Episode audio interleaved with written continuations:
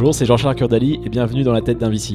Un lundi sur deux, je vous propose une interview d'une trentaine de minutes avec un des meilleurs investisseurs de start-up français qui va vous confier les rouages de ce métier et se dévoile aux entrepreneurs, aspirants VC et à toute personne désireuse d'en savoir plus sur ce milieu et les individus qui le composent. Olivier Mougenot est VC chez Citizen Capital depuis janvier 2019. Il a rejoint l'équipe pour prendre la tête du nouveau fonds early stage Citizen Capital Initiative. Avant cela, Olivier est passé par la finance avec notamment un passage par l'Australie. Il fut ensuite le cofondateur de la startup Localize avant de rejoindre Numa en tant que directeur des investissements. Est-ce qu'on peut concilier retour sur investissement et impact social et environnemental? Olivier va nous en dire plus dans cet épisode. Donc euh, allez, c'est parti pour le troisième épisode de Dans la tête d'un VC. Bonjour Olivier. Salut JC. Merci de m'accueillir euh, chez Citizen Capital. Merci de venir. Et merci d'être pas être très loin de chez moi pour une fois, j'ai pas traversé Paris. Euh, Est-ce que pour commencer, tu peux te présenter en quelques mots ainsi que ton fonds d'investissement? Bien sûr. Euh, donc je m'appelle Olivier, j'ai 37 ans, euh, j'ai un parcours d'entrepreneur et, de financier. Aujourd'hui, je dirige un fonds early stage chez Citizen Capital. Citizen Capital, c'est une société de gestion qui a une dizaine d'années, qui gère 90 millions et qui a une thèse de venture à impact. Qu'est-ce que ça veut dire? Ça veut dire qu'on investit dans des projets euh, avec des forts potentiels de croissance qui répondent de manière directe à des enjeux sociétaux ou environnementaux. On ça devrait revenir. Et si tu peux revenir justement toi sur ton parcours déjà, les, grandes étapes de ton parcours pour en arriver ici? Euh, J'ai commencé par faire euh, du M&A et puis euh, après quelques années à prendre la poussière euh, et à travailler un peu trop tard le soir, je suis parti euh, vivre en Australie où j'ai fait du, des financements structurés pendant près de six ans euh, avec un passage en France et en 2013 j'ai créé une startup dans le crowdsourcing euh, qui vendait de l'information géolocalisée sur l'exécution des marques et des enseignes en point de vente. Euh, et que j'ai quitté en 2015 avant qu'elle soit rachetée en 2016 dans une opération de build-up. Et depuis entre 2015 et euh, fin 2018, je me suis occupé des activités d'accélération et d'investissement du Numa. Pendant euh, du coup 4 ans un, 3, 4 ans un peu plus de 3 ans. D'accord.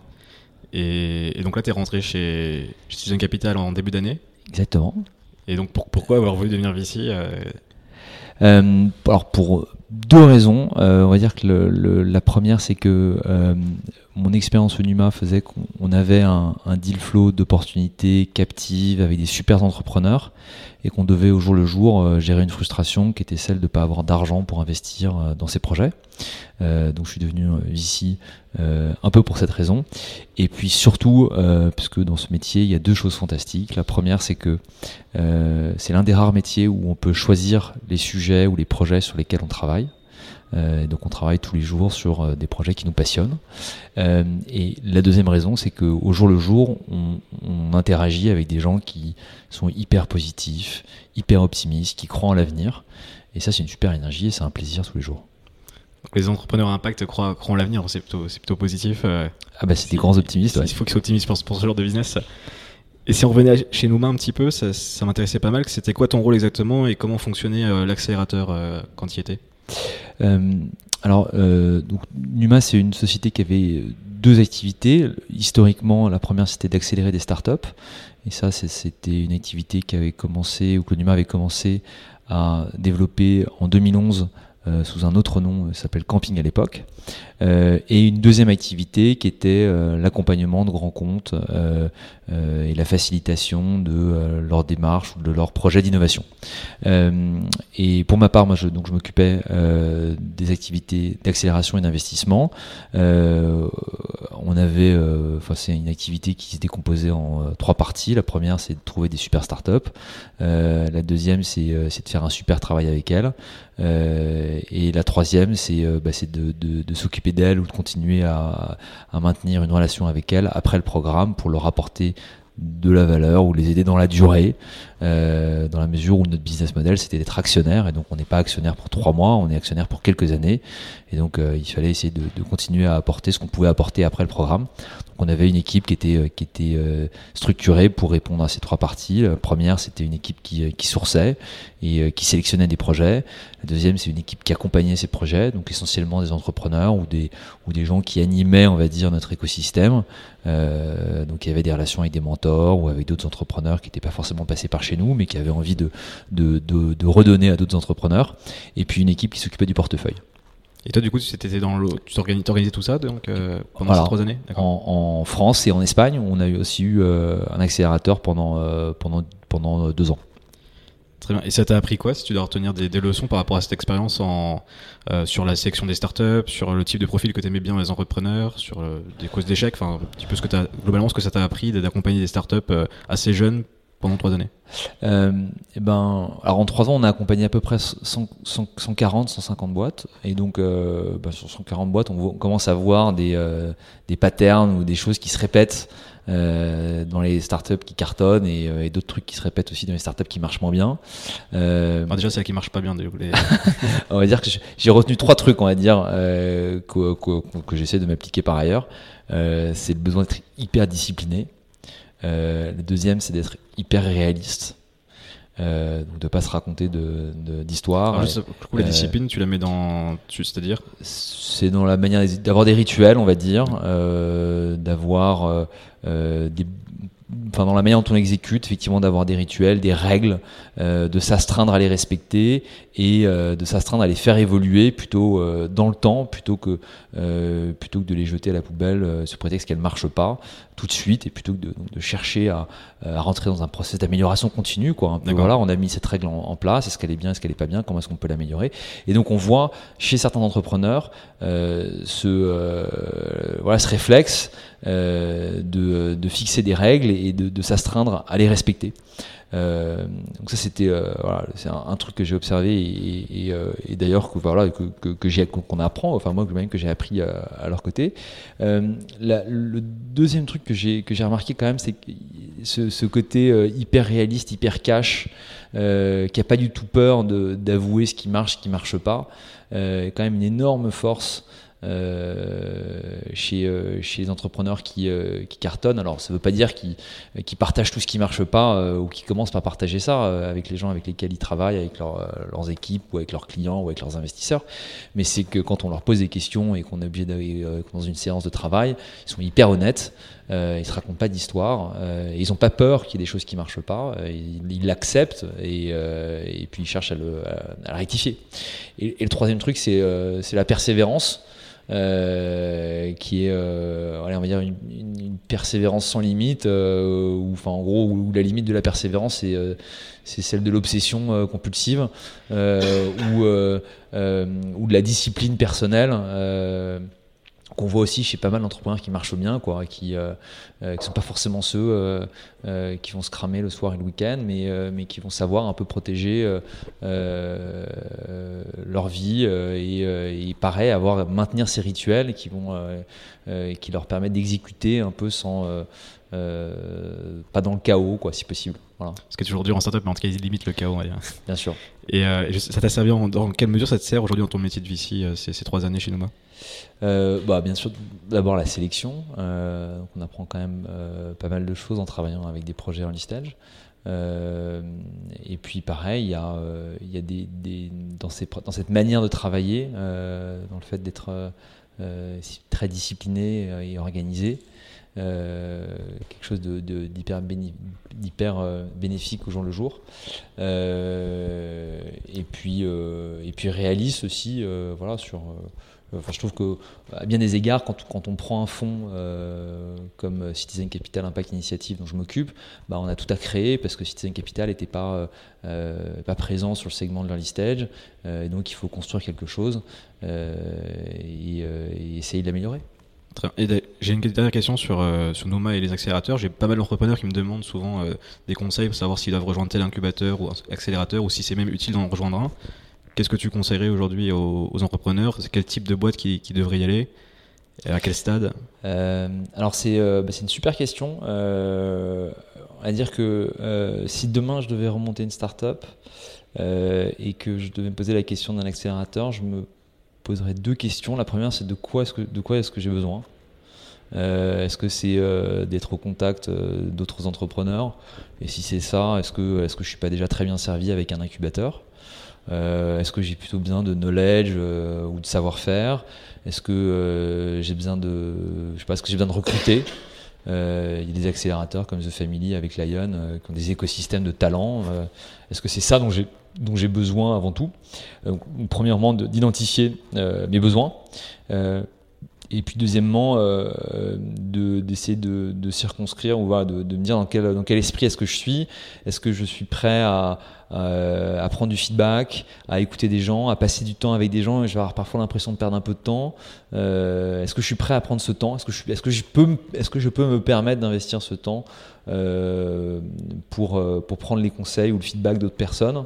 Euh, Ou est-ce que je suis pas du tout dans ce mindset-là et, je suis plutôt dans un euh, d'humeur euh, fonceur euh, qui cherche l'équilibre ou qui parfois va, voilà, va, louper un truc mais c'est pas grave vais corriger tout seul voilà donc en gros de savoir est-ce que j'ai envie de m'entourer ou est-ce que j'ai pas envie de m'entourer souvent c'est des gens assez jeunes qui viennent dans les, dans les incubateurs ou les accélérateurs jusqu'en et ouais, première boîte souvent du moins. Effectivement, première boîte c'est souvent euh, souvent ce profil-là d'entrepreneur. Après, euh, nous on a, on a au Numa on a accéléré des, des entrepreneurs qui n'en étaient pas à leur, à leur premier projet. Euh, on envoie, euh, on envoie chez, chez 50 Partners ou dans d'autres accélérateurs euh, qui ont déjà monté des boîtes avant. Mais encore une fois, je pense que si on entend par accélérateur celui qui prend l'equity en échange d'un accompagnement, ça va être assez euh, ça va limiter euh, l'intérêt pour les entrepreneurs qui en sont à leur deuxième ou leur troisième startup. Et après, il y a des accélérateurs qui sont pro bono euh, ou qui facturent des, choses et, qui font des trucs super pour les entrepreneurs qui ont déjà monté plusieurs projets je pense à Wilco ou, ou même peut-être Axeléo, voilà, qui peut accompagner des gens qui ont, besoin, comme d'autres, de perspectives et, d'échanger avec des gens qui leur apportent d'autres trucs qu'eux ne voient pas parce qu'ils ont la tête dans le, guidon. Ah, merci pour, euh, la partie Nouma. On va passer à Citizen Capital. Est-ce que tu peux m'expliquer qu'est-ce que le Citizen Capital Impact Initiative, donc pour lequel tu as été recruté? Explique un petit peu la thèse, euh, qu'est-ce que vous faites? Euh, donc c'est un fonds de, de, de, de, 25, donc on a 25 millions aujourd'hui à investir dans, dans des projets, euh, on va dire, du gros seed ou de la, la pré-série A à la série A. Euh, donc on investit dans des projets après le cycle de validation. Le cycle de validation, ça veut dire euh, euh, j'ai un produit qui est dans le marché, j'arrive à mesurer le ROI ou la valeur que j'apporte à mes clients. Euh, j'ai un usage qui est validé, j'ai des données que, que, que, je peux partager avec un investisseur et qui va pouvoir interroger pour comprendre comment les gens utilisent le produit. J'ai un groupe de premiers clients euh, qui a confirmé qu'il était prêt à payer et, euh, et avec lesquels euh, les investisseurs potentiels de mon tour vont pouvoir discuter. Donc nous, on investit dans, ce genre de projet en termes de métriques a priori, enfin rarement pré-revenu, même si là on est en train de faire quelque chose qui est pré-revenu. Euh, donc si c'est pré-revenu, ça veut dire que c'est euh, ultra validé en termes d'usage et il y a un pipeline qui va nous euh, qui va nous, nous, apporter pas mal de confort sur la capacité du projet à passer de 0 euros de chiffre d'affaires à 2 millions dans les dans les 18-24 mois. et sinon c'est plutôt on va dire entre 250 et, et, quasiment 1 million de revenus nets. Euh, dans des tours qui vont faire entre 1, 1,5 et, euh, et 4 millions. Et puis après ça, ça c'est le fonds dont je m'occupe, mais System Capital a un fonds late stage. Euh, et donc on, là, pour le coup, on investit plutôt dans des, dans des gros séries A ou des séries B qui font entre 5 et 10 millions. Et c'est un fonds de combien celui-ci C'est un fonds de 44 millions. 44 millions, d'accord. Et, justement, donc fonds à impact, comment on concilie justement, pour un fonds d'investissement le retour sur investissement qui est recherché tout en ayant de l'impact. Est-ce que vous avez des, critères d'investissement euh, euh, très spécifiques à l'impact? Et si oui, euh, quels sont-ils? Alors c'est une super question, d'autant plus que, que l'investissement impact, c'est un monde qui, regroupe beaucoup d'investisseurs différents mais, mais complémentaires. le, monde de l'impact, il va de, la, de la philanthropie l'investissement euh, plus traditionnel, mais euh, avec des gens qui ont une approche d'impact qui, est bien, bien spécifique, en passant par l'économie sociale et solidaire. donc Citizen, on ne vient pas du monde de l'économie sociale et solidaire, donc on ne se définit pas comme ça. on a une, une approche qui est un peu différente de ces investisseurs-là, qui cherchent à concilier impact social ou bénéfice pour la société et valeur économique. Euh, nous, tout le, toute notre thèse, c'est de dire que c'est parce qu'on va investir dans des projets qui, parce qu'ils ont est-ce qu'ils apportent quelque chose de bénéfique à la société, qu'ils vont créer beaucoup de valeur économique. donc on ne cherche pas à concilier, on cherche des projets dont l'impact est le, moteur et le moteur de ce, qui va permettre de construire une, boîte qui va cartonner derrière.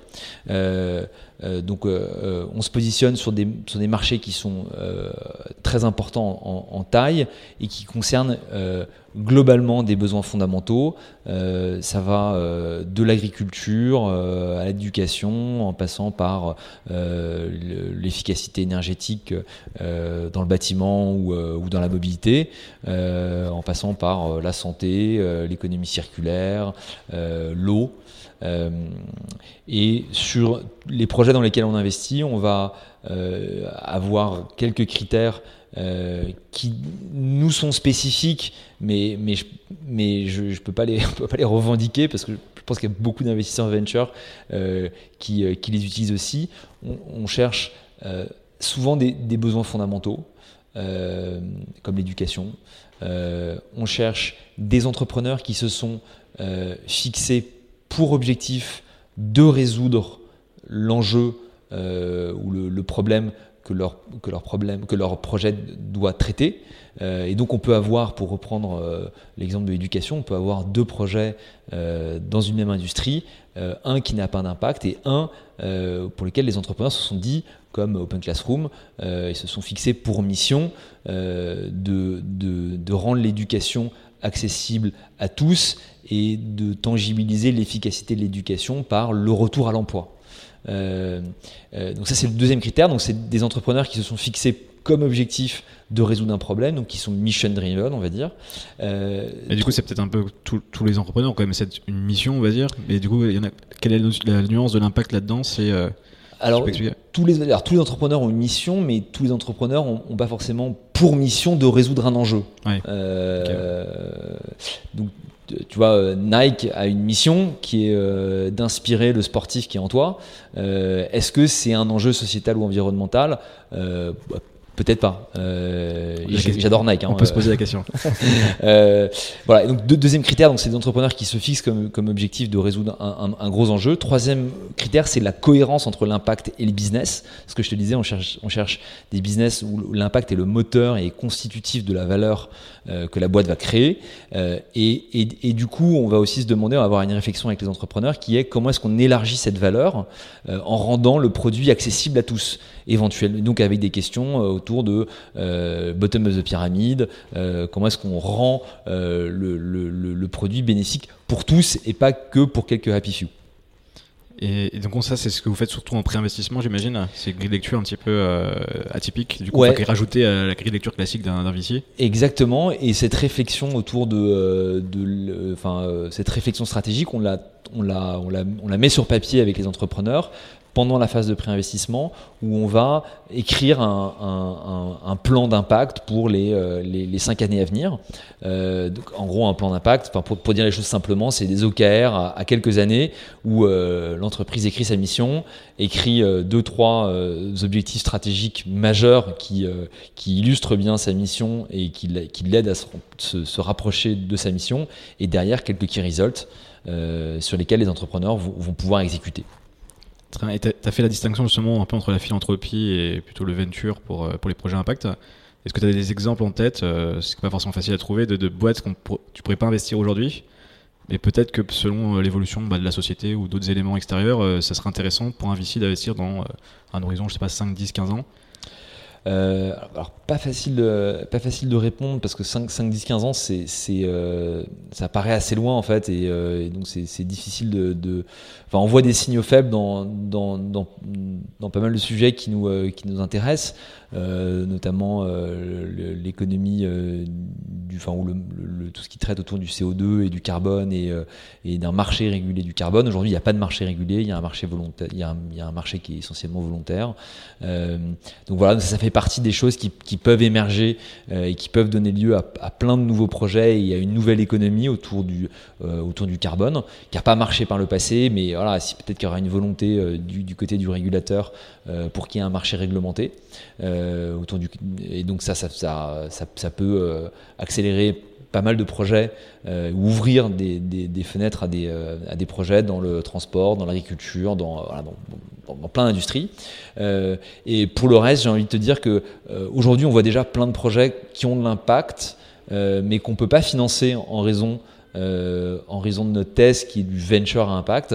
et je pense notamment à tous ces projets euh, qui sont euh, euh, plus, plus consommateurs en termes que nos actifs physiques, qui consomment pas mal de capital et, qui ont du coup pas un bon fit avec, avec le, la manière dont, on est, de notre, dont nos fonds sont structurés et ce qu'ils visent à faire. mais il y, a, il y, a, plein de gros enjeux dans l'infrastructure, qui peut être dans le bâtiment, où, il y a, y des, y a des besoins d'impact majeurs, que ce soit parce que en raison de la, crise du logement en ce moment, ou, ou du besoin d'améliorer de, l'efficacité énergétique de nos bâtiments. Très bien, merci. Et comment, comment est organisé euh, Citizen Capital? Alors, est-ce qu'il y a une distinction vraiment entre les, deux structures, celle que tu gères et, celle qui existait auparavant? Comment vous prenez vos décisions? Comment ça se passe? Alors on est une structure euh, et effectivement il y a il y a pas euh, il y a deux enfin il y a deux équipes on va dire mais qui sont euh, qui cohabitent et qui travaillent ensemble hein, parce que le, le deal flow nous on voit des opportunités dans lesquelles euh, on n'investit pas ou, euh, euh, ou on les voit trop tard et du coup on n'investira pas. C'est pas le fonds early stage qui va investir, mais ça peut intéresser le, fonds late stage. On, a globalement une thèse on a une thèse d'investissement qui est commune. C'est juste qu'on investit à des stades et à des maturités différentes et donc on, peut voir tout ce qu'on apprend sur les industries ou sur les marchés qu'on étudie. Bah, bien sûr qu'on le partage et on est structuré de manière très classique. on a un meeting sur, sur notre deal flow une fois par une fois par semaine, une fois par mois, on revoit les opportunités euh, et on part en séminaire euh, pour, pour travailler euh, deux fois dans l'année, comme beaucoup de font. Pas plus que deux fois. ça marche. Et, euh, et, pour la prise de décision, c'est une décision. Euh, toi, tu es complètement libre, tu prends ta décision, elle doit être validée aussi avec tes, associés sur l'autre fonds. Bah le, ouais, le, private equity ou même le monde de l'investissement, c'est, euh, tu sais, il y a cette, fameuse règle de, de, des deux paires d'yeux, euh, donc qu'on s'applique et même on est plus, il y a plus que deux paires chez nous. donc l'équipe pousse les projets a, dans lesquels elle a très envie d'investir, et puis on fait un comité ad hoc.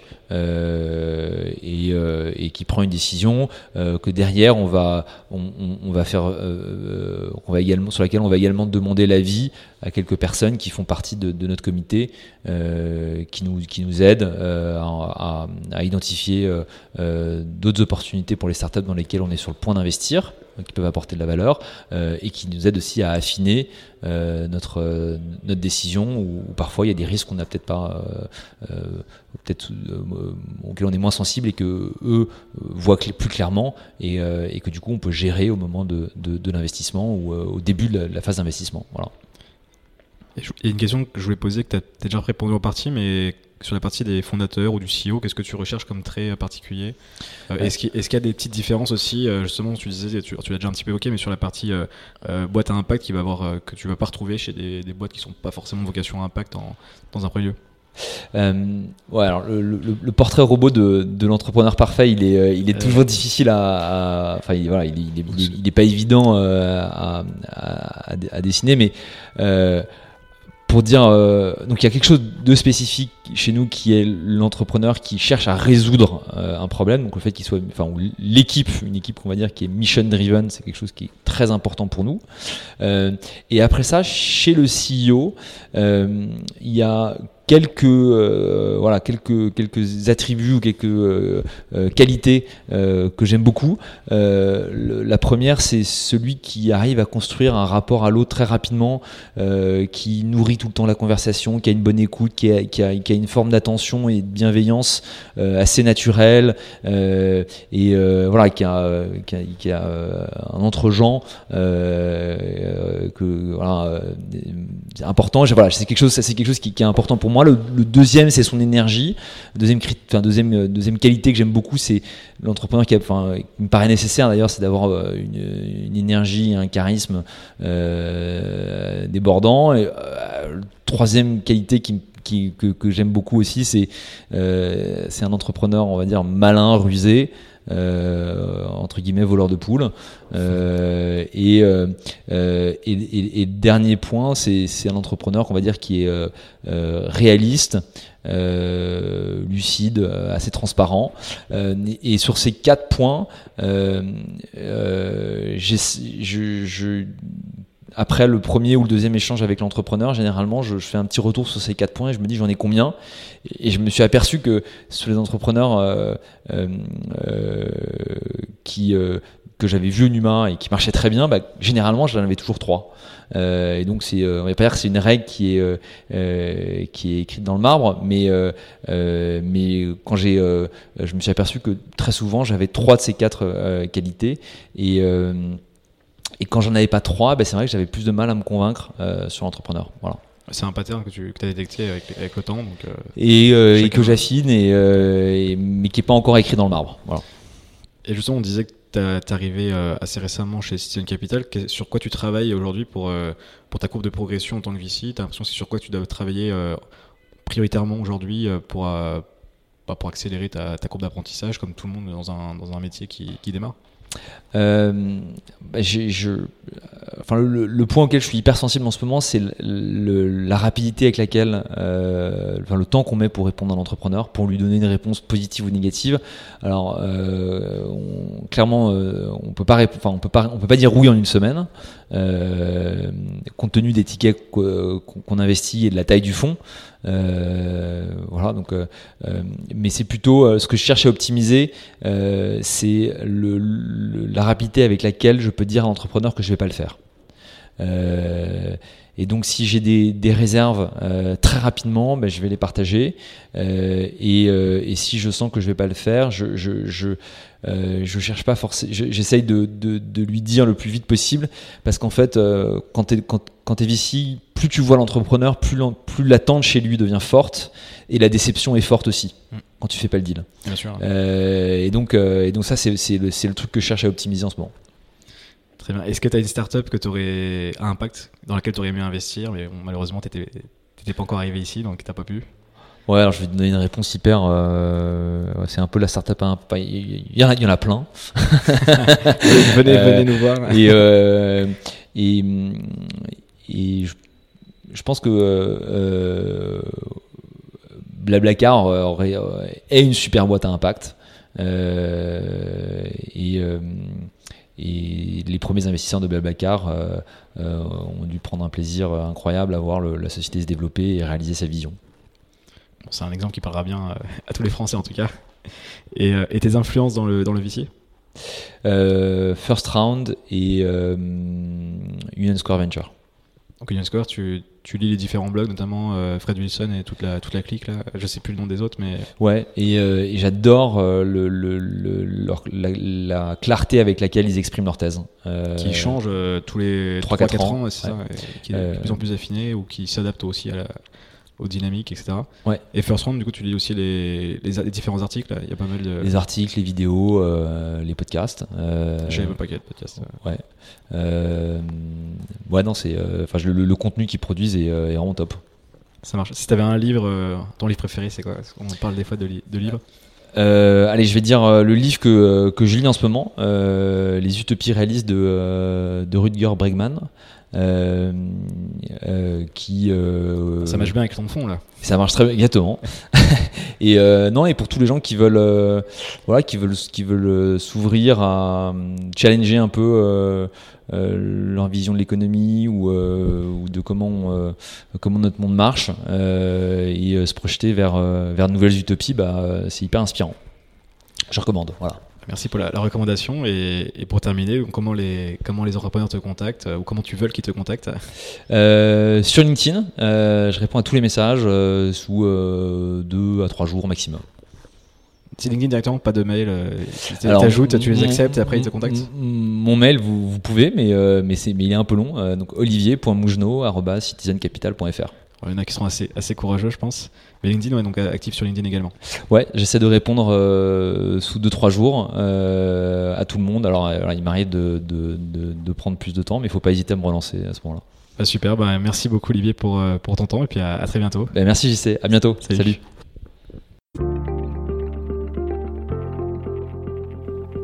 C'est la fin de cet épisode. Si ça vous a plu, je vous conseille rapidement de vous abonner sur votre plateforme favorite pour ne pas louper les prochains épisodes. Et de vous abonner également à ma newsletter. Vous pouvez trouver le lien dans la description de cet épisode. J'envoie un mail chaque lundi à 16h30. Donc dans la tête d'un VC, c'est une semaine sur deux le lundi. Et la semaine, il n'y a pas d'épisode. Vous recevrez un article euh, sur un sujet lié aux startups, à l'entrepreneuriat ou à l'investissement que j'écris sur, euh, sur Medium. Et je vous conseille aussi, bah, pour m'aider en tout cas, si vous souhaitez m'aider, d'aller mettre 5 étoiles sur Apple Podcast et un commentaire éventuellement. Ça fait toujours plaisir de recevoir des, des commentaires euh, sur vos feedbacks sur les épisodes, sur les encouragements, etc. Et moi je vous dis en attendant, donc à, très vite dans la tête d'un VC.